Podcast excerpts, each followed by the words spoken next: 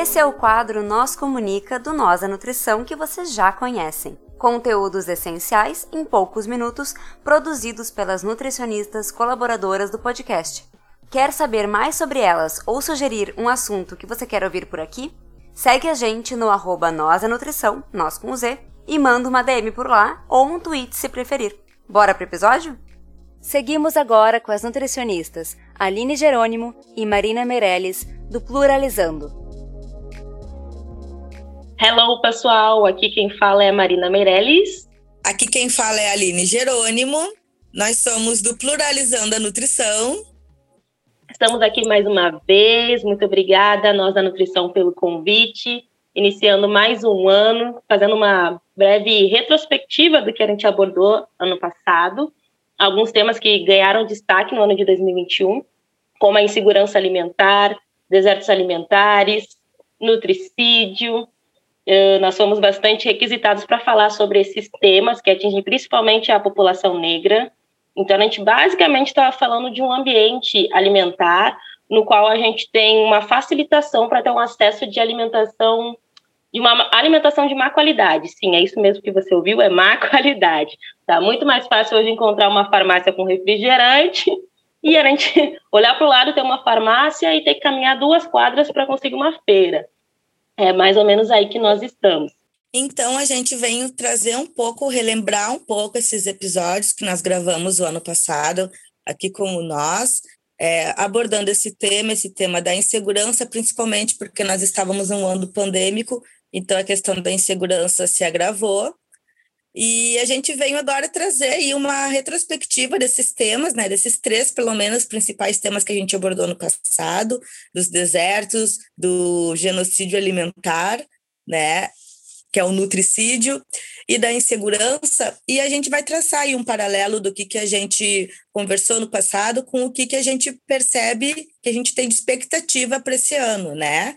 Já estamos aí no quarto mês do ano, então a gente vai fazer um paralelo sobre esses assuntos, porque são assuntos que ainda nos atravessam hoje, a gente ainda, uh, a gente, eu pelo menos, né, sinto ainda que a gente está num cenário ainda que não é um cenário favorável é, nutricionalmente falando, do ponto de vista de acesso aos alimentos, principalmente para a população é, periférica, para populações com poder aquisitivos mais baixo, atingiu sim outras populações, mas a gente vê que essas populações, a população negra, a população indígena e a população é, que vive nas periferias, são as populações que mais estão sofrendo, né, tanto com a alta dos preços, com a inflação, que dificulta o acesso a uma alimentação de qualidade. A gente também está no momento de retorno de trabalho, mudança de rotina, tá todo, todo mundo vacinado, não. Pelo menos boa parte da população voltando às nossas atividades, entre aspas, normais, e aí voltamos de novo à alimentação na rua. Então, o que, que a gente está tendo mais acesso, essa reorganização então, dessa, da nossa famosa marmita de casa, que tempo que nós temos, as crianças voltando para a escola. Então, nós estamos num momento de retorno, com algumas mudanças drásticas também, uh, em relação, ao, como a Aline já falou mesmo, aos preços. Então, uh, o que, que eu tenho, assim, mais perto de mim, mais perto do meu trabalho, mais perto da minha casa, a minha, a minha criança, bom, né? Meus filhos, não é meu caso, é só um exemplo, tá, galera? Ainda não sou mãe, mas tenho amigas que são, né, daquelas, e acompanho muito dessa rotina, como é que está sendo, como é que tá sendo, como tem sido desafiador, o humor das crianças, uh, o que, que as escolas estão oferecendo no momento, quais são as condições das escolas, ao mesmo tempo que, por um lado, a gente tem um alívio porque nesse momento, no momento que a criança está na escola, a gente entende que tem uma garantia da alimentação, as escolas também estão enfrentando problemas para manter essa alimentação de qualidade para todas as crianças. Exatamente. Aí nisso entra muito do que tu falou, é, entra o que a gente trouxe ano passado de desertos alimentares, né? Ou seja, o que, que eu tenho para me, me alimentar, para ter acesso a um alimento perto da minha casa, perto do meu é, local de trabalho, né? O que, que eu tenho ali perto? Quais são os acessos que eu tenho? É, pensando que muitas vezes as pessoas que moram é, em áreas mais periféricas se deslocam, é, passam muito tempo em deslocamento para trabalhar. Então, muitas vezes não é que, que elas podem não ter ali naquele local que elas residem, naquele bairro, como a gente falou ano passado, mercados né, e feiras com acesso a alimentos saudáveis. Mas aí entra também a questão de quando elas se deslocam e muitas vezes elas vão para os seus locais de trabalho, pode ter até acesso a outros tipos de alimento. Mas a gente sabe que a condição agora financeira com a inflação também não possibilita que as pessoas adquiram os alimentos. Então, muitas vezes, ter o acesso não é a garantia de ter o alimento, porque para ter esse alimento é preciso que se tenha é, condição financeira, né, para poder adquirir, para poder comprar esse alimento. Então, a gente também vê muito isso que tu falou, de, de das pessoas terem que, que levar marmitas, né, das pessoas terem que se reorganizar agora para uma rotina de volta a trabalho para aqueles que conseguiram se manter empregados ou que conseguiram ter um, um trabalho, uh, conseguiram um trabalho, um emprego agora durante a pandemia. E, e, isso entra naquela questão dos desertos, né, de dificuldade de acesso, muitas vezes aonde as pessoas estão, e também entra a questão da dificuldade do acesso, de tu ter acesso a um mercado legal, a uma feira legal, e aí a gente está vendo que as pessoas não estão conseguindo comprar, né? É, a, a, a, feira, eu sou uma pessoa que eu vou muito à feira, né, para comprar alimentos, e assim, é gritante o valor que cada vez, assim, é quase o dobro do que eu gastava antes para trazer menos alimentos, né? Então, a gente vai numa feira para buscar alimentos que são, seriam mais em conta do que num supermercado grande, mas a gente percebe que sim, eles são mais em conta, mas mesmo assim eles estão muito mais caros, né? O botijão de gás subiu muito também, tá? Mais de 100 reais. Então, até para isso dificulta muito, né? É, é mais de 100 reais, compromete muito a renda de muitas pessoas, né? Principalmente pessoas que estão desempregadas, que muitas vezes estão só se beneficiando de auxílios do governo.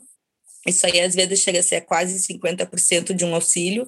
Então, eu percebo que esse cenário pós-pandêmico, que na verdade nem é pós-pandêmico, porque nós ainda estamos numa pandemia, mas esse cenário é onde a gente está começando a voltar a uma rotina de normalidade, a normalidade financeira, pelo menos, para mim, ainda não voltou.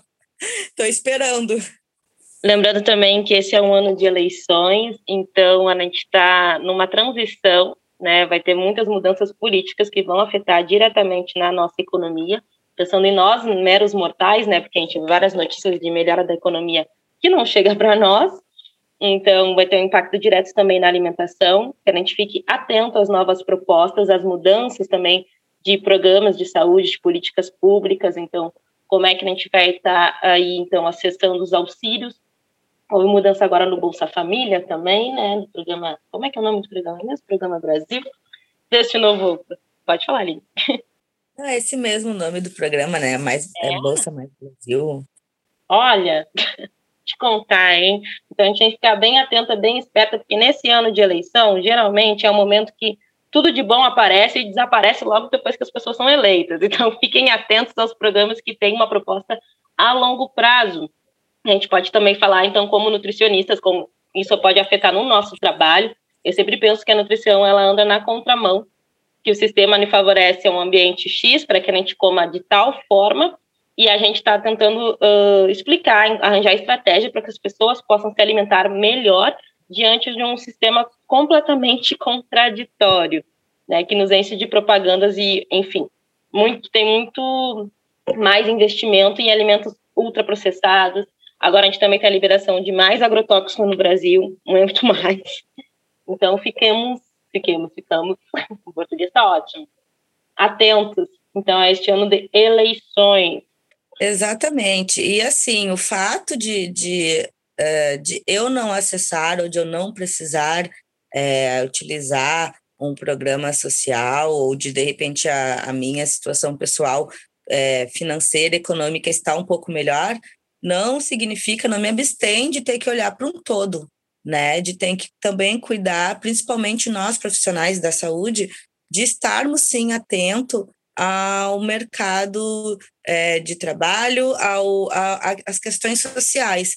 A gente tem que estar atento ao que está na nossa volta. Não é porque determinada uh, situação não me atinge que isso me, me exime de eu estar atento ao que está acontecendo, né, com outras populações, com outras pessoas. É, nós, profissionais da saúde, a gente tem que sim estar tá atento sempre a essas questões, as demandas sociais, as demandas políticas também, porque como a gente viu, isso impacta muito na nossa na, na, nossa rotina de trabalho, né, dificulta muitas vezes as nossas ações, as nossas práticas de cuidado, né, a gente viu aí como uh, a questão do, do, do, desmonte, né, das políticas de, de alimentação e nutrição, quando foi extinguido o CONSEA, como isso aí, que era o Conselho de Segurança Alimentar, como isso impactou durante a pandemia, para ter ações mais efetivas, né, porque era um conselho com a participação da população civil também, né, como se diz,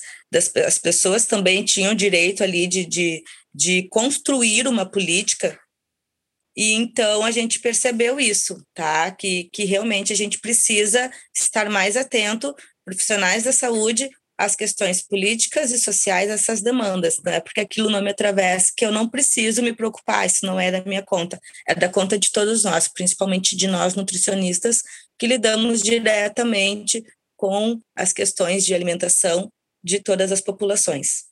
É por isso que eu digo, quando a gente pensa em nutrição para todos, a gente precisa lembrar da nossa responsabilidade social enquanto profissional, enquanto cidadania. Então, a nossa profissão, ela fala sobre isso. Então, o que, que nós estamos fazendo na prática? dentro desse contexto da nutrição para, para todos, né? Será que nós estamos tendo recursos? Será que a gente está uh, atento, então, essas propostas políticas que vão nos favorecer para que a gente consiga, de fato, ter um impacto positivo né, na alimentação da população. E hoje, mais do que nunca, a gente tem falado muito em saúde, como isso tem sido complexo e diverso, essa ideia de, de que é saúde para além do acesso à alimentação, né? Então, é, é, interessante que a gente pense em, nos campos que a gente está se inserindo. Aí entra a questão política novamente, do quanto o nosso curso precisa se politizar mais no sentido de entender o que, como o impacto da, como acontece o impacto da política nossa, na nossa profissão. Não estou falando sobre a gente virar presidente ou deputado, não necessariamente, mas a gente precisa ter um entendimento básico sobre isso. Certo, galera. Eu não sei se a gente pode dar um spoiler do próximo capítulo, Aline, porque eu estou ansiosa. O próximo episódio, a gente vai continuar, vai ter mais pluralizando por aí. Vai, vai ter mais pluralizando por aqui, pelo nós e também pela nossa página. Vamos retornar devagarinho com as nossas atividades, né? E eu acho que é isso para fazer assim um fechamento, Mari. É, vamos dar assim um, um parecer, o que, que a gente acha que vai, que vai vir por esse ano, que vai melhorar, que as coisas vão se estabilizar, como é que estão aí, como é que está o otimismo, né? Eu tô, eu tô, eu tô otimista, eu acho que apesar de o cenário agora está, não está se desenhando tão favoravelmente, né? A gente teve aí uma vamos dizer assim, uma guerra estourando e que essa guerra acabou impactando sim também na nossa inflação, nos nossos preços, mas e que eu espero que, que logo logo as coisas melhorem por lá e assim como eu espero que logo logo as coisas melhorem por aqui. Né, eu estou assim com muita esperança de que esse ano a gente consiga é, ter mais responsabilidade para votar e que a gente consiga é, todos junto uh, tirar o país aí desse cenário, né, desses dessas estatísticas aí tão ruins de tantas pessoas passando fome, de tantas pessoas desempregadas, de tantas pessoas sem acesso à alimentação, é, sem acesso à moradia, né, enfim. Então eu tô com, com esperança, com otimismo, né, mesmo que, que no momento o desenho não se mostre muito para isso, mas eu ainda acho que a gente vai melhorar, a gente já está melhorando, né? O que, que tu acha? Ah, eu acredito que o. Acredito, não sei dizer se eu sou otimista, mas é mais uma questão de entender que o processo vai ser lento, né? Tem muita coisa para retomar, né? Não é sobre avançar, não tem que avançar, a gente tem muita coisa para recuperar, pensando em termos de saúde, de condição, né? Condição financeira, condição social. É... Então a gente está num processo ainda de recuperar o básico. E aí, pensando sempre na questão da qualidade de vida, e a gente fala também, não é só sobre ter qualquer lugar para morar, onde, onde você vai morar, morar num lugar seguro, a gente viu aí muitos, é, muitos desastres naturais, né, em função também da interferência do homem, né, do ser humano, na natureza, então a gente está vendo em vários lugares de insegurança, pensando na, na moradia.